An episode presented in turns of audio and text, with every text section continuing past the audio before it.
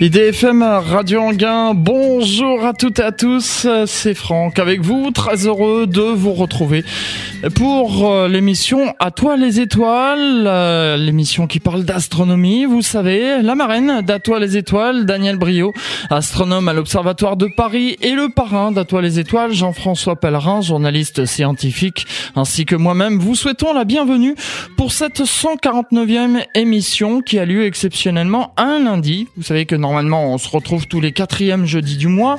Or, ce jeudi 25 euh, mai étant férié, eh bien, euh, comme chaque jour férié, IDFM euh, vous propose un programme spécial. Il n'y aura donc pas d'Atoile les étoiles ce vendredi 25 mai. Donc on a anticipé. Et c'est aujourd'hui qu'on se retrouve pour cette 149e émission d'Atoile les étoiles, bientôt la 150e. Hein. Depuis décembre 2004 qu'existe cette émission À toi les étoiles, vous savez que j'ai reçu plusieurs fois des femmes en tant qu'invité. À toi les étoiles a, même une marraine, hein, en la personne de Daniel Brio.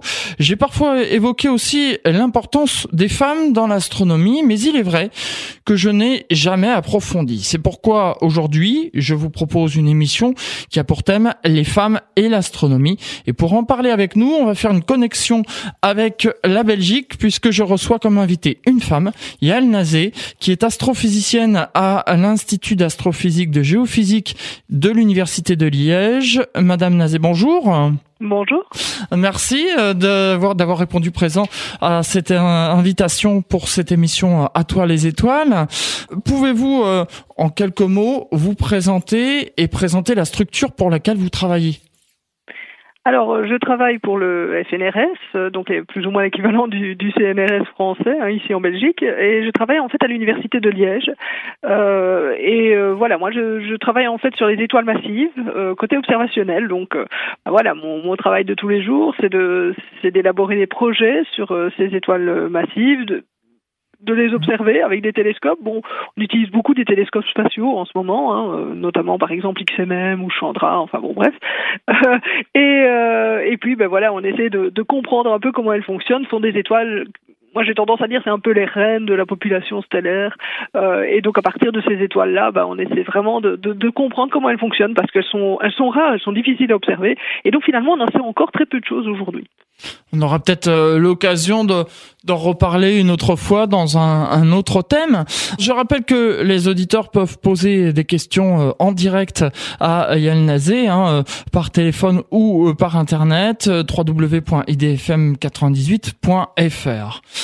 Le 8 mars, c'était la journée internationale de la femme, date qui a été choisie pour euh, la sortie du film Les figures de l'ombre, qui raconte le destin extraordinaire de trois femmes scientifiques afro-américaines et qui ont permis aux États-Unis de prendre la tête de la conquête spatiale grâce à la mise en orbite de l'astronaute John Glenn. Yael Nazé, on n'imagine pas la place des femmes dans l'astronomie, mais cela remonte à longtemps. Ah bah euh, oui, hein, les, les, les, premières dont on est trace, euh, ça date, euh, ça, ça, date des Babyloniens en fait. On, a une une fille d'un empereur babylonien qu'on connaît par son titre, Enedouana. Euh, et, et, cette fille-là, elle a vécu eh bien, au 23e siècle avant notre ère, donc vous imaginez, ça fait bien longtemps. Donc effectivement, les femmes font de l'astronomie depuis très très très longtemps. En effet, oui. Et quelle a été la, la première femme astronome et que faisait-elle? Alors, eh bien, euh, cette fameuse Enedouana est donc la première hein, dont on est trace, et, ce qu'elle faisait, en fait, eh bien, euh, on sait qu'elle a fait de la poésie, parce que ça, ses poèmes, on les a toujours, mais euh, elle était finalement bah, grande prêtresse, mais, grande prêtresse dans un contexte particulier, puisque on, pensait chez les Babyloniens que les dieux qui étaient associés aux astres envoyaient des messages et donc bah, une des fonctions des temples était d'observer ces astres et d'essayer de comprendre ce qu'ils faisaient. Donc finalement, elle était directrice d'observatoire. On sait qu'elle a travaillé euh, justement sur ces observations, mais malheureusement, euh, on, on, a perdu ses travaux scientifiques. Il ne reste que ses travaux poétiques. C'est un peu dommage, mais bon, on fait avec ce qu'on peut. Hein. C'est assez, assez vieux, donc évidemment, on a beaucoup plus de renseignements sur euh, des femmes plus récentes. Et comment ça se fait qu'on a perdu ça? A été détruit ou euh? oh, oh, pas sciemment. Hein, euh, c'est tout simplement avec le temps, vous savez, euh, je veux dire, des, choses qui datent du 23e siècle avant notre ère du côté de Babylone, bah, on n'a pas euh, des centaines de tablettes. Donc bon, voilà, c'est déjà pas mal qu'on qu'on ait cette information-là qu'on ait retrouvé quand même. oui. Donc euh, on, peut pas se plaindre. Oui. On, peut, déjà être content, je vais dire plutôt de, de, de ce qu'on a. Donc euh, non non, il faut pas il faut pas croire à un gros complot euh, visant à éradiquer la trace des femmes astronomes à cette époque-là. Si on remonte plus vers notre époque, on a d'autres femmes célèbres. De... Vous pouvez nous parler de, de femmes célèbres de jadis? Oh, il, y, en a, il y en a énormément. Hein. Euh, bon, bon, je veux dire, il y en a qui ont fait euh, des, maths, de la philo et de l'astronomie comme Hypatie. Euh, donc là, on est au, début de, de, notre ère, hein, quelques siècles après. Elle est morte en 415. vous avez des cas dont on connaît les noms, mais mais pas les prénoms, comme Sophie Brahe, qui était la sœur de Tycho Brahe, ou Caroline Herschel, qui était la sœur de William Herschel. Euh, et puis, eh ben, à l'époque euh, moderne, on a euh, Margaret Burbidge, on a Jocelyn Bell, on a Vera Rubin qui est décédée il y a peu. Enfin bon, bref, c'est pas les femmes qui manquent. En effet, je, je vois ça. C'est donc ces femmes qui ont marqué l'histoire de l'ancien temps et qui ont permis de, de, faire des avancées dans l'histoire de l'astronomie. Mm-hmm. Tout à fait, oui. Oui, ici, ce, Bon, c'est vrai qu'elles ne sont pas nécessairement connues, mais c'est pas parce qu'elles sont connues, elles sont pas connues qu'elles n'ont rien fait. Au contraire.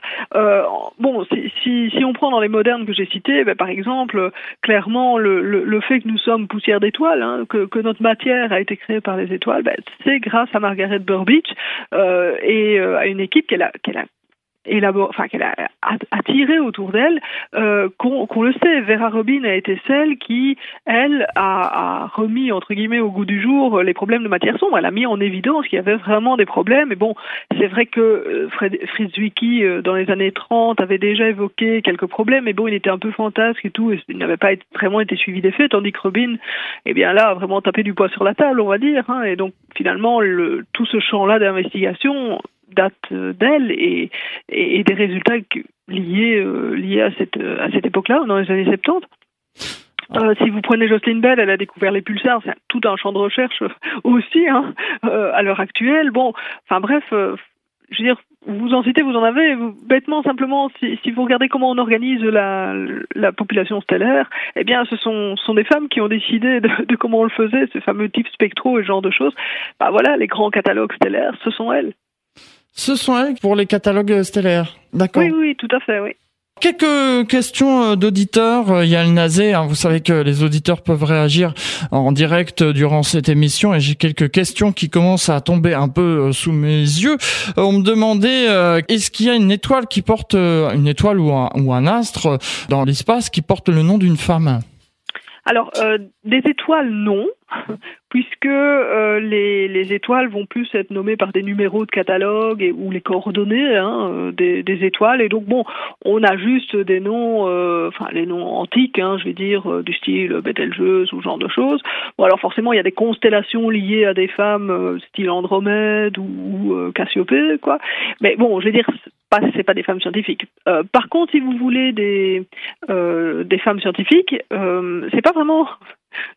dans les noms d'étoiles qu'il faut chercher, mais par contre, vous en avez dans des noms euh, associés à des structures sur des planètes ou des astéroïdes. Donc vous avez tout un ensemble. Les astéroïdes, vous choisissez. Hein, c'est le découvreur, euh, bah voilà, choisit comment il veut les appeler. Donc il y en a, euh, bah euh, voilà, il y a, des astéroïdes qui s'appellent Marilyn Monroe, hein, mais on a aussi des femmes scientifiques dans la bande.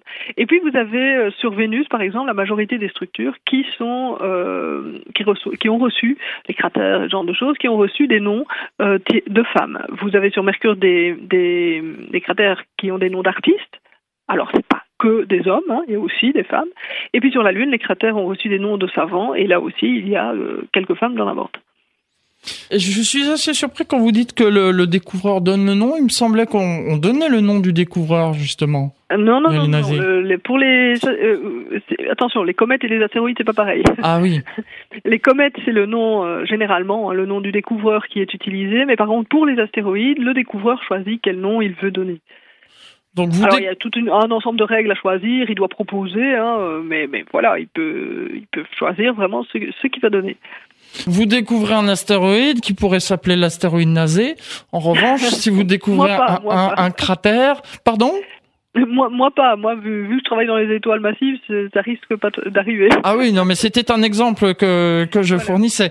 Et euh, si vous découvrez un, un, cratère, vous pouvez donc lui donner le nom que vous souhaitez. Voilà, vous pouvez proposer. Euh, proposer, d'accord. oui, voilà, vous proposez à l'Union astronomique internationale et alors il y a toute, il y a, il y a des commissions de, de, nomenclature qui vont décider s'ils acceptent ou pas. oui, c'est un petit peu lourd, hein, mais enfin bon, on y arrive. Toujours dans cet ancien temps, on a eu le, le siècle des Lumières et puis la, la révolution scientifique. Euh, il y a des femmes aussi qui ont marqué cette époque. Ah oui, tout à fait. Hein. Bon, euh, je vais dire, le, on sait bien que par exemple, pour avoir euh, les, les, théories Newton en France, bah, sans Madame du Châtelet, ça aurait été difficile. Euh, et, et, inversement, euh, pour avoir les théories de la place en Angleterre, eh bien, il a fallu que Marie Somerville euh, s'y attelle et réussisse à, à, rendre ça compréhensible. Et d'ailleurs, son, enfin, je veux dire, elle n'a pas fait que traduire, elle a vraiment rajouté tellement d'informations que c'est devenu un livre en plus, qui était vraiment quelque chose de fondateur au, au 18e euh, en Angleterre. Alors bon, évidemment, vous avez euh, énormément de, femmes qui vont participer, mais quelque part, on peut se dire le, le problème, c'est l'accès. Euh, c'est l'accès à l'éducation, qui était quand même plus simple pour les hommes. Et donc bon, c'est vrai qu'il y en a, c'est vrai aussi que c'est difficile, et donc on n'en a pas autant que les hommes. On en parlera un petit peu plus tard justement de cette mhm. émission, euh, des difficultés qu'ont pu rencontrer euh, effectivement les femmes à cette époque-là. En revanche, j'ai toujours des questions euh, donc et j'ai une question de gens qui demandent est-ce qu'il y a des femmes qui utilisaient des télescopes déjà à l'époque pour observer le ciel? Alors, euh, oui, les femmes ont utilisé les télescopes à partir du moment où on en a eu, hein, bien sûr. Alors, elles ont même euh, participé à la fabrication. On sait par exemple que Caroline Herschel aidait son frère euh, à, à, construire euh, ces télescopes. Elle s'occupait de, de, faire des tubes, elle l'aidait pour le polissage et ce genre de choses. Donc, elle ne faisait pas qu'observer, elles observaient aussi. Euh, alors maintenant, on peut se poser la question est-ce que c'était bien vu ou pas hein, de, de regarder la nuit le ciel. C'est vrai que c'était souvent assez mal vu, mais bon, en général, euh, celles qui, arrivaient à, être dans le domaine, eh bien, elles observaient comme les hommes. Je veux dire, ça, ça ne posait pas tant de problèmes que ça. C'était mal vu d'observer le ciel la nuit euh ah ben vous imaginez euh, passer la nuit, euh, enfin, voilà, euh, la fonction des femmes n'était pas de, de, rester dehors la nuit, parfois même avec un autre homme que leur mari. Donc ça c'était encore mal vu dans les années 60. Hein. Les, les, observatoires officiellement ne n'acceptaient pas, en tout, pas en France mmh. où les mœurs étaient probablement plus libres, mais par exemple au, au, Mont Palomar il était strictement interdit pour une femme d'observer. Et l'excuse qu'on sortait, c'était que bon, c'était pas adapté, il n'y avait pas de toilettes pour les femmes, il y avait que des toilettes pour les hommes. Hein. Il y avait qu'un seul type de toilette, voilà. Euh, et, et, puis on disait aussi, mais vous imaginez, euh, vous avez, elle va passer la nuit avec euh, avec un autre homme, et puis cet homme-là peut-être marié, il va passer la nuit avec une autre femme. Mon Dieu, mon Dieu. Ah d'accord, en effet, oui. Voilà. Donc, euh, même dans les années 60, euh, c'était encore euh, très compliqué. D'accord, parce que moi, je le voyais pas sous cet angle-là. Alors, effectivement, oui, en, en développant, oui, on s'aperçoit que Yann Nazé reste avec nous. On va s'interrompre quelques instants. On va marquer une pause musicale. Et puis, on se retrouve juste après pour la suite de cette émission. À toi, les étoiles. Je vous rappelle que le thème aujourd'hui, c'est les femmes et l'astronomie. Pour l'heure, c'est Julien Clerc. Ce n'est rien. IDFM 98 FM à Paris et dans toute l'île de France. IDFM Radio Regain. 11 heures passées de 18 minutes. C'est l'émission À toi les étoiles. Exceptionnellement aujourd'hui un lundi puisque le 25 mai sera un jour férié et vous le savez, euh, IDFM Radio Anguin vous propose une programmation spéciale lors des jours fériés. C'est l'émission À toi les étoiles, disais-je. Je vous rappelle que le thème aujourd'hui c'est les femmes et l'astronomie. Nous avons comme invité Yael Nazé, astrophysicienne à l'Institut d'astrophysique et géophysique de l'Université de Liège. On réagissait sur Internet et j'ai Jean qui m'a fait vraiment rire lors de cette pause musicale qui disait quand même avec une invitée belge, vous auriez pu programmer un artiste belge, genre euh, Jacques Brel ou, encore Marie Myriam. C'est pas faux, c'est pas faux, n'est-ce pas Yann Nazé? Oh bah vous savez, on en a plein, mais, mais parfois les Français croient qu'ils sont français. Hein on sait quand même que Jacques Brel est belge. Oh, pas tous, pas tous. Oui, c'est vrai que pour l'exemple de Marie-Myriam, et puis après on va fermer la parenthèse, Marie-Myriam qui est belge, mais qui avait représenté la France et qui avait gagné euh, il y a 40 ans avec euh, l'oiseau et l'enfant. Hein. On poursuit donc dans cette émission. Yann Nazé, euh, au XVIIIe siècle, on prétendait que les femmes étaient mentalement et socialement inférieures aux hommes. Est-ce que cela a posé des problèmes pour les femmes pour s'imposer? Ah bah, évidemment, on trouvait bien euh, toutes les raisons possibles et inimaginables pour maintenir les femmes euh, dans dans un petit coin où on les voyait pas trop et euh, où elles, elles pouvaient simplement faire des enfants et la cuisine, quoi. mais bon, voilà. Souvent, ces ces objections-là, bon, ont été formulées. Elles ont été un obstacle pour, je vais dire, un accès global, mais euh, je veux dire que les, les femmes qu'on connaît à ces, à ces époques-là, souvent ce qui s'est passé, c'est que elles sont arrivées dans un contexte un peu favorable, c'est-à-dire que bon, on avait euh, un père, un mari, un frère qui, qui était coincé parce qu'il trouvait pas euh, l'assistant qu'il lui fallait. Et donc bon, en désespoir de cause, en désespoir de cause, il se dit oh bah tiens, euh, ma fille, ma soeur, ma femme pourrait peut-être servir. Euh, et, donc bon, forcément, à partir du moment où vous êtes dans un état où là, euh, bah, vous n'avez pas le choix, euh, ces objections-là ne, ne, ne jouaient plus pour eux. Euh, donc, si vous prenez sur Caroline Herschel ou ce genre de choses, bah, c'est une objection qui n'aurait rien changé au comportement de William Herschel. Euh, mais c'est vrai que ça a été un gros problème pour, je vais dire, avoir un accès plus large. On, prétendait aussi que si les femmes développaient leur cerveau, ben, leurs organes reproducteurs allaient euh, diminuer de taille et que donc elles ne seraient plus aptes, n'est-ce pas? Euh, Enfin bon, bref, on a trouvé... Il y a eu énormément d'objections assez insensées, euh, certaines étant, hélas, reprises encore aujourd'hui. Et on a eu des couples célèbres aussi, comme par exemple les époux Curie, oui, et les Beach aussi. Donc c'est cette idée euh, d'être familial, hein, euh, c'était c'était un, point d'entrée. Pendant longtemps, ça a été le, quelque part le seul point d'entrée, vu qu'il n'y avait pas d'école, il n'y avait rien, bah, c'était euh, le, la question familiale, quoi. Hein. Donc, je vous dis, le, le, frère, le fils, le mari, qui, qui avait besoin d'aide. Et, voilà. et on trouvait comme ça, euh, petit à petit, euh, matière à se, à défaire. Et puis bon, évidemment, avec le temps, vous avez commencé, comme les Curie, mais aussi les Burbidge, par exemple, à avoir bah, des gens qui tous les deux avaient fait des études et qui se trouvaient euh, finalement une communion d'idées et qui, terminaient en couple.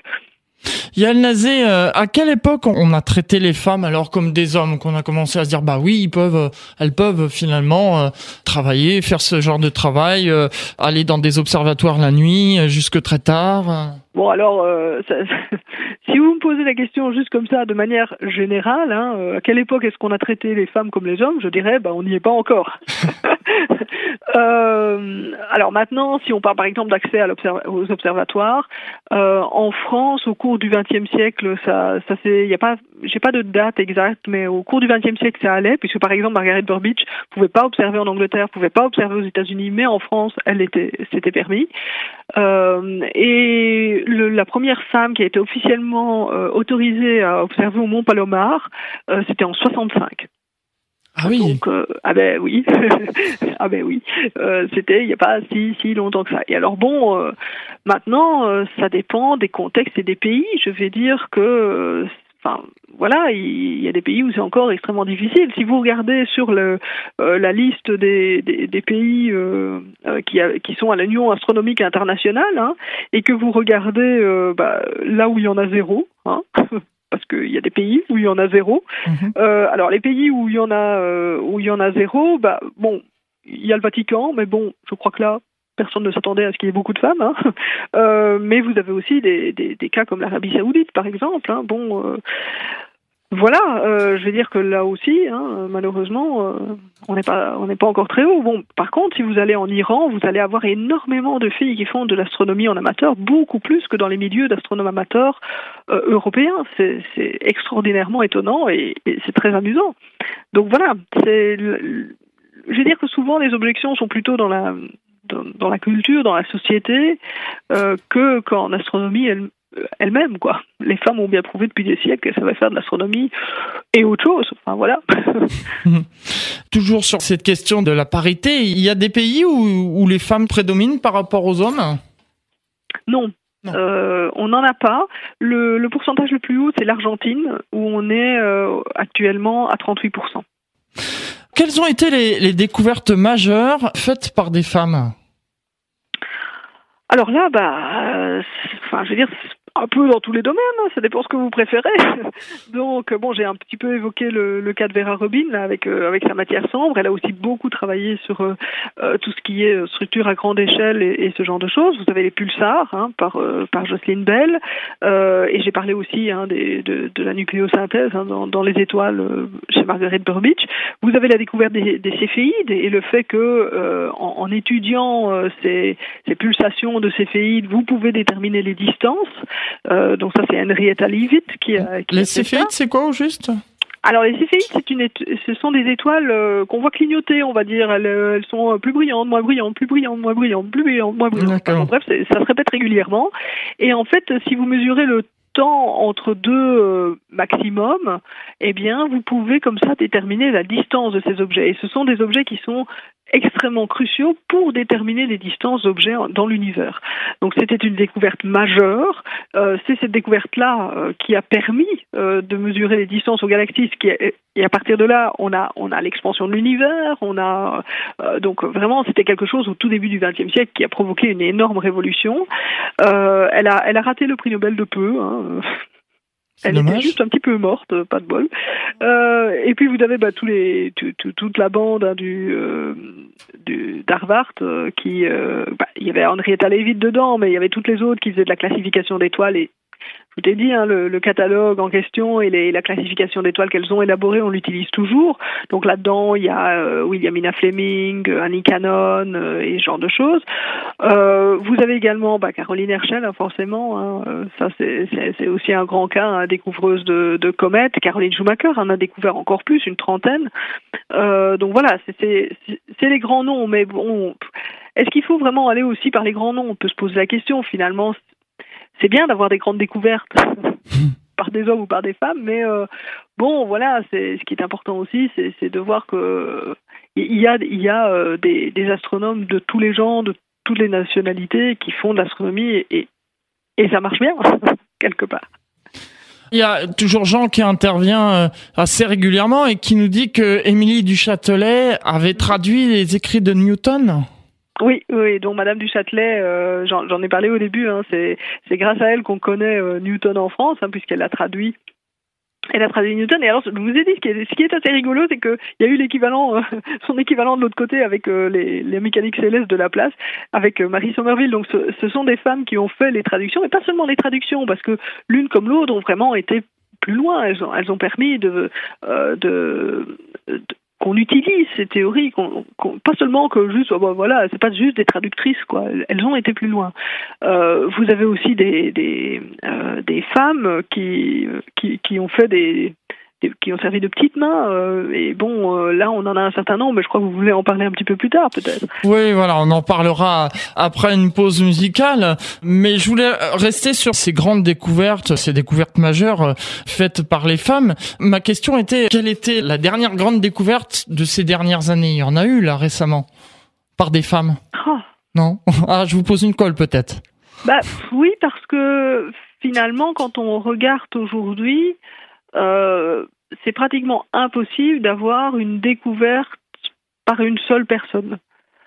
Euh, la plupart des découvertes depuis les années 70 sont faites par des par des groupes euh, parce que voilà, enfin je veux dire si vous regardez, il faut des, des, des, gigantesques équipes pour euh, réussir à obtenir des budgets et, et réussir à construire des trucs. Alors parfois c'est le c'est le chef du projet qui, qui obtient, euh, euh, je vais dire le bon un prix Nobel ou un grand prix, mais mais c'est pas pour ça qu'il a travaillé tout seul.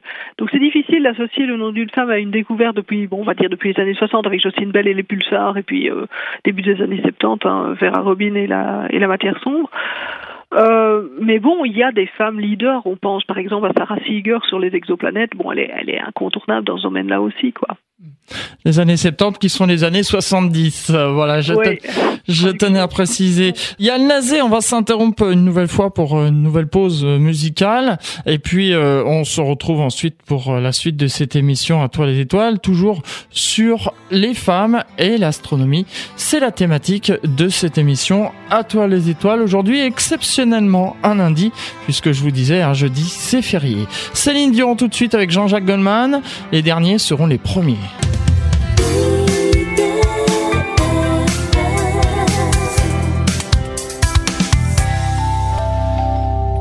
C'est l'émission À toi les étoiles. On parle aujourd'hui des femmes et l'astronomie. Et pour en parler avec nous, je reçois Yael Nazé, astrophysicienne à l'Institut d'astrophysique et de géophysique de l'Université de Liège. Nous sommes connectés donc avec euh, la Belgique.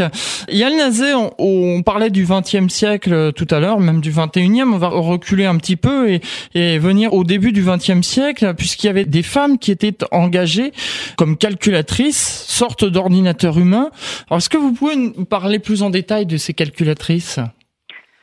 Eh bien, euh, je vais commencer en disant que finalement, c'est quelque chose qui est euh, assez ancien, parce que finalement, la première, eh bien, c'est au 18e euh, qu'on la retrouve. C'est ah. une, une française, Reine Lepaute, qui, eh bien, qui, qui, avait calculé pour son mari.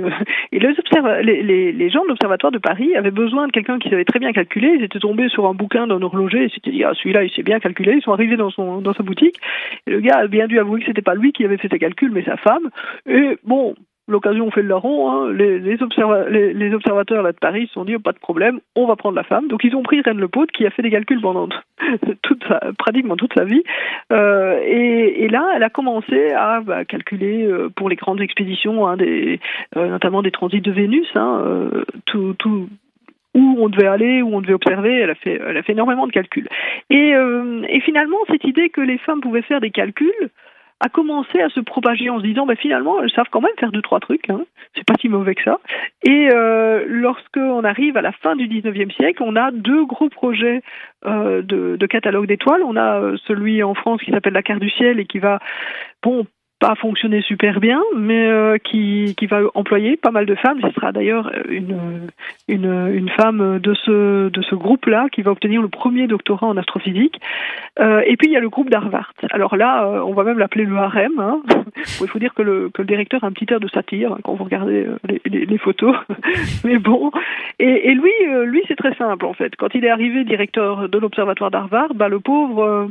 bah, en gros, il n'y avait pas de sous il n'y avait pas de personnel, il n'y avait pas de projet. Alors un projet, il avait bien une idée, il se dit oh allez, on va faire un on va faire un gros catalogue euh, sur les étoiles.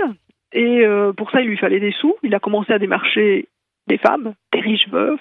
Euh, il, a, il, a, réussi à obtenir pas mal de sous. Et puis, c'était quand même pas suffisant pour pouvoir payer des hommes.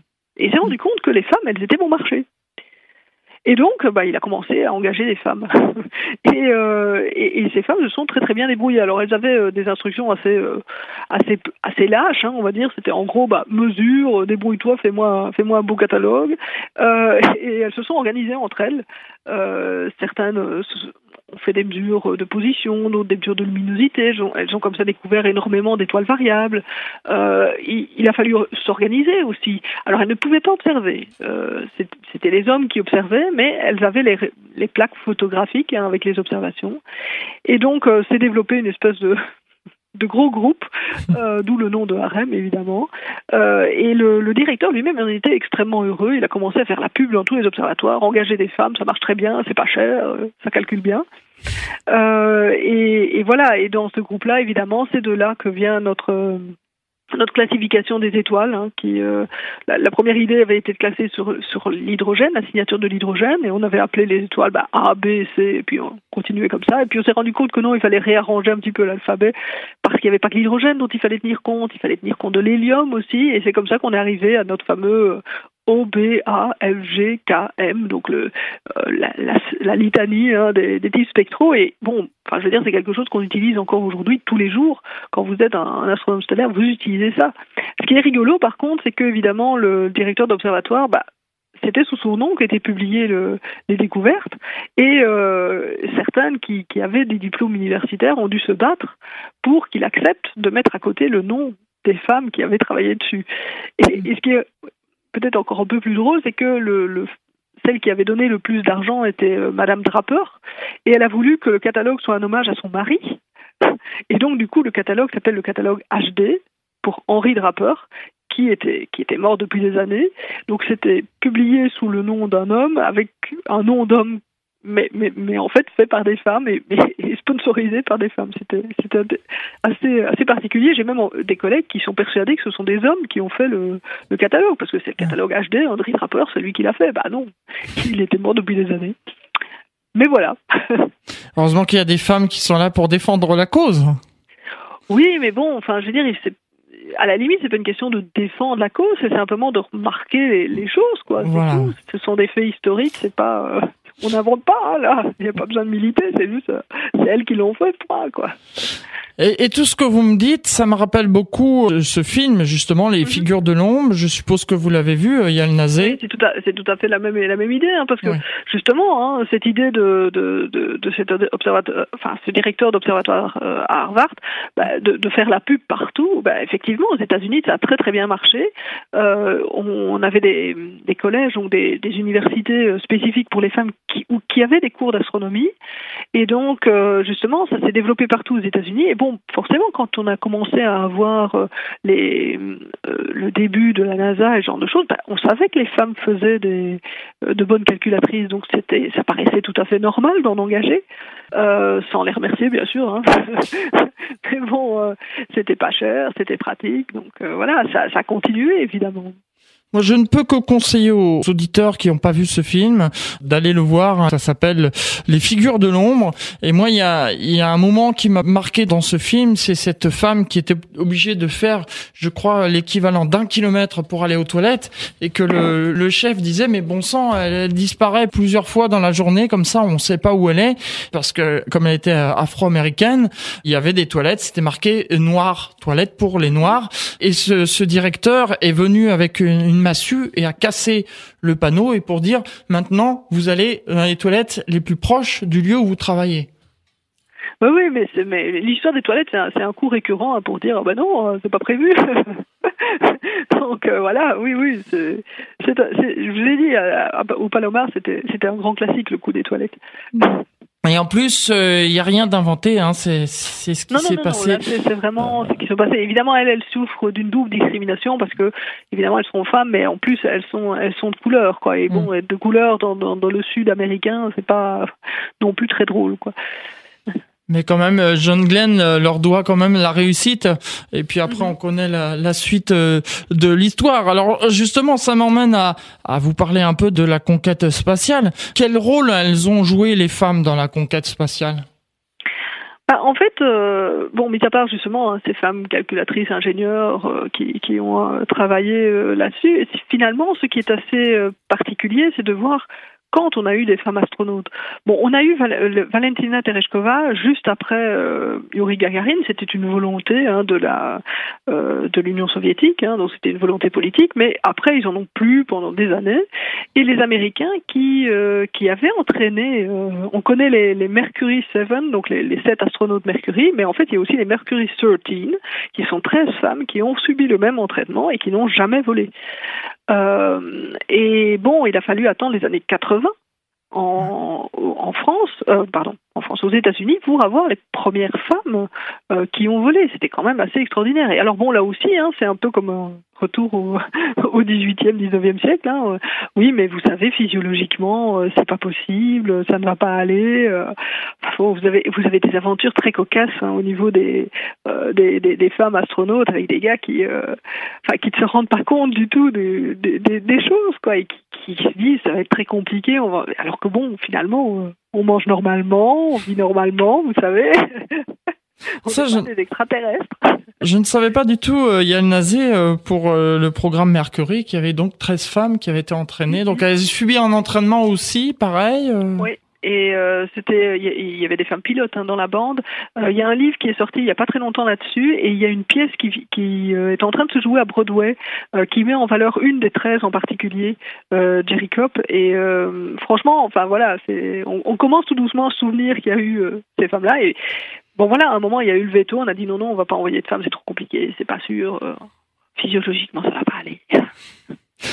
Et euh, après, ben, on, a des femmes astronautes, vous en avez évoqué. On a aujourd'hui euh, Claudie bah, pour, hein, voilà, pour ne citer qu'elle. Mais il y a d'autres femmes aussi qui sont parties dans l'espace. Oui, oui, mais mais ça reste difficile. Moi, je me souviens très bien, il y a à peu près un an, euh, de, de cosmonautes euh, femmes euh, qui qui râlaient et il y en a une qui a vraiment fait un coup de gueule, quoi, et qui qui a engueulé vraiment les, les journalistes parce que ben voilà, quand c'était des, des, des des les interviews euh, avant vol ou avant expérience ou avant euh, tout ce que vous voulez euh, pour des, des, hommes, on leur parlait de leur mission, de ce qu'ils allaient faire, etc. Et puis quand c'était des femmes, on leur demandait euh, aujourd'hui hein, mm. comment elles allaient se maquiller, comment elles allaient faire pour se débrouiller sans hommes. Et enfin voilà quoi. Enfin et bon, la pousse une gueulante quoi. mais bon, malheureusement, ça arrive encore quoi. Donc il y a toujours les, les, les problèmes. Mais bon, euh, je crois que maintenant, euh, sur l'ISS, on a euh, justement une, une, première femme commandant qui en plus est là pendant la, la, plus longue mission américaine. Donc voilà, quoi, ça montre qu'il n'y a pas de problème en, en, soi. Et en plus, commandant, donc. Oui, oui, oui, donc vraiment, ça montre vraiment qu'on. Enfin voilà, il n'y a pas, il a pas de différence à ce niveau-là, quoi. C'est pas. Il faut pas, il faut pas s'inquiéter tout de suite. Il faut juste donner les, les, mêmes chances à tout le monde. C'est tout. Tout à fait. Et Yann j'ai quand même des réactions sur Internet où Jean nous dit euh, Claudie Aigneret aurait fait une dépression nerveuse à son retour sur Terre.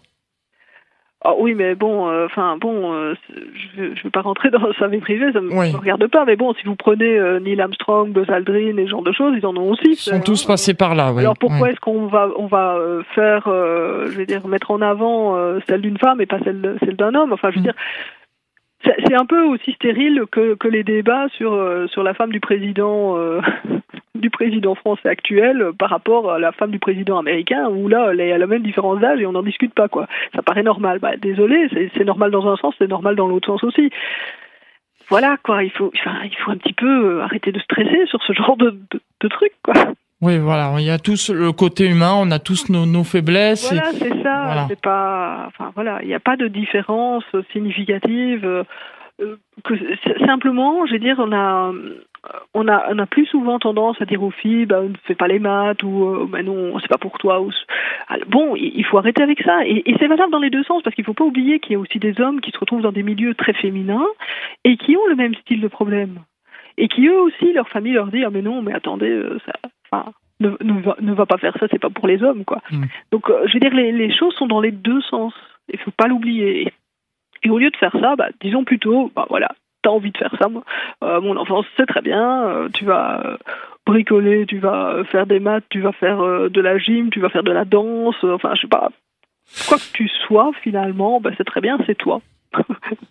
Tout à fait, Yann Nazé. On va s'interrompre une dernière fois avec euh, Terence Trent D'Arby et le titre C'est Your Name. Et puis euh, on, on, se retrouve ensuite pour la dernière partie de cette émission à toi les étoiles, les femmes et l'astronomie.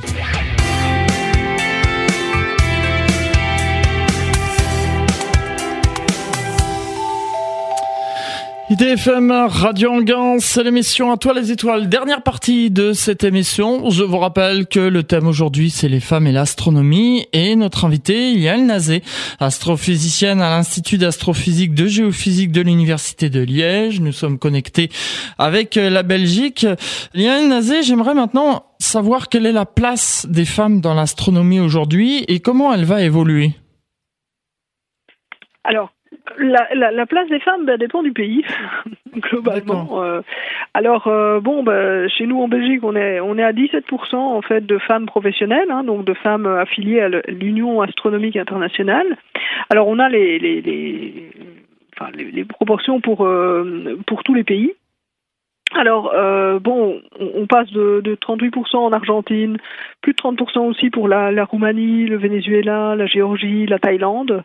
Euh, et puis, on a la France qui est euh, aux alentours de 25%, ce qui est, ce qui est bien. Et puis, bah, vous avez des pays qui sont plus bas, comme, bah, je ne sais pas, le Japon, par exemple, qui est à 7%, l'Inde à 9%, l'Allemagne à 10%, euh, donc euh, voilà, ça dépend très fort du pays. Et, et puis si on regarde l'évolution temporelle, euh, bah, l'évolution temporelle n'est pas nécessairement positive. Hein. Bah, les postes, en tout cas en Europe, se font de plus en plus rares. Les durées de postdoc s'allongent et bon, bah, on, on perd, on perd beaucoup de filles en route, on va dire. Donc voilà, les, les proportions de dans les dans les entrées au poste d'astronome mes, mes collègues français me confirmaient que c'était la proportion de femmes était en diminution forte euh, chez eux. Donc euh, voilà, la perspective n'est pas nécessairement euh, extrêmement positive. C'est bien dommage. Hein. Ben, c'est bien dommage, mais bon, voilà, je crois que bon, il y a bien sûr les problèmes de financement de la recherche. Au-delà, je crois qu'il faut regarder au niveau de la société. Je vais dire si, enfin, vous savez, dans toutes les fonctions un petit peu qui demandent beaucoup d'investissement euh, en temps et, et, et, voilà quoi. Bon là, euh, il faut que vous ayez euh, euh, des, des gens qui soient avec vous pour vous épauler. Alors soit vous avez euh, un compagnon ou un mari qui, qui va euh, s'occuper des enfants, qui va s'occuper du ménage naturellement, je vais dire, et ou alors vous avez la, les, les, moyens de, de, de payer des, des, des gens qui vont faire le ménage pour vous, qui vont s'occuper des enfants pour vous. Voilà, et alors suivant les pays, ben, c'est plus ou moins plus ou moins facile. C'est pour ça qu'en Argentine, ben, on a aussi beaucoup de femmes parce que ben, c'est facile de prendre des euh, des aides pour pour pour la maison mmh. et pour les enfants. Voilà, donc euh, je vais dire ça c'est un peu comme pour tout, ça change aussi, ça passe par un changement de mentalité. C'est c'est comme pour les femmes chefs d'entreprise ou ingénieurs ou enfin voilà, c'est pas l'astronomie n'est pas le pire des cas, je dirais.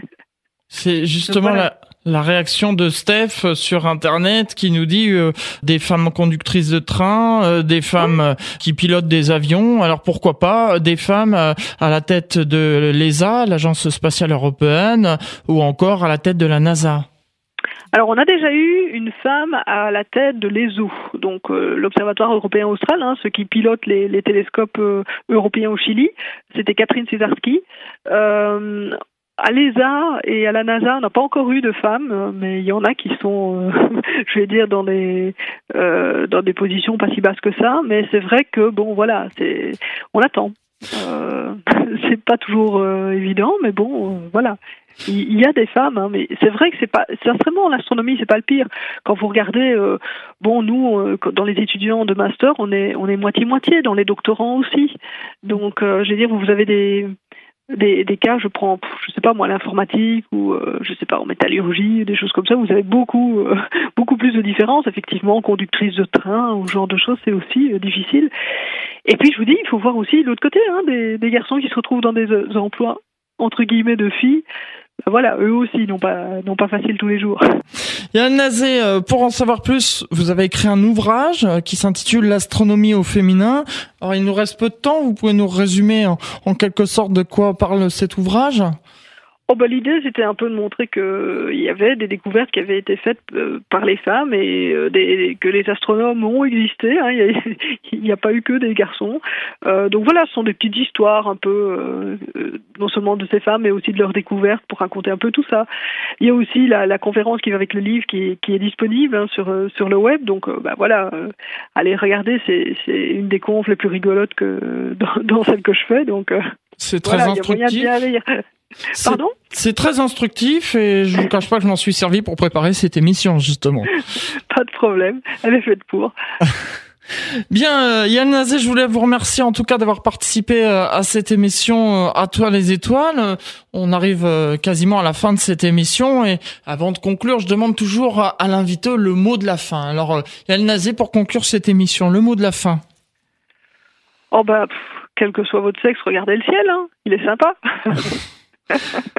Eh bien, merci beaucoup euh, Yann Nazé pour votre participation. Je vous rappelle que vous êtes astrophysicienne à l'Institut d'astrophysique et de géophysique de l'Université de Liège. J'en profite pour faire un petit clin d'œil euh, puisqu'il y a déjà eu des émissions que j'ai faites en Belgique, notamment avec Anne Declerc. Et puis le centre en Belgique, je me souviens plus du nom, dans les Ardennes belges. Ah, il y en a plusieurs. Hein. Oui, enfin voilà, j'ai un trou de mémoire, mais euh, en tout cas, je les salue.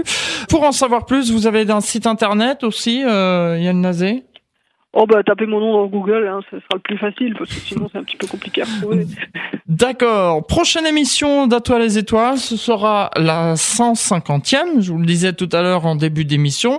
Ce sera le jeudi 22 juin de 11h à midi et ce sera la formule de l'été puisque vous savez que chaque été, eh bien, Atoile les étoiles se délocalise et à travers une balade à travers la France, je vous fais découvrir euh, à travers la France ou à travers la Belgique aussi, on vous fait découvrir des lieux dédiés à l'astronomie et à l'astronautique. Donc soyez au rendez-vous. Vous savez que normalement, à toi les étoiles, la formule de l'été c'était juillet, août, septembre. Comme maintenant, à toi les étoiles est, décalé au quatrième jeudi du mois.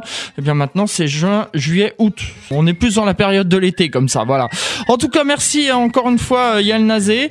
Merci euh, aux auditeurs qui ont écouté cette émission et aux intervenants. Dans un instant, la suite des programmes de votre radio, d'IDFM Radio Anguin. Nous, on se retrouve la semaine prochaine, le premier jeudi. Ce sera le jeudi 1er juin pour l'émission à toute vapeur. Là, vous savez, on parle des trains. Et puis, donc, prochaine émission à toi les étoiles, la formule de l'été et la 150e par-dessus le marché le 22 juin. Au revoir à tous et merci pour votre fidélité.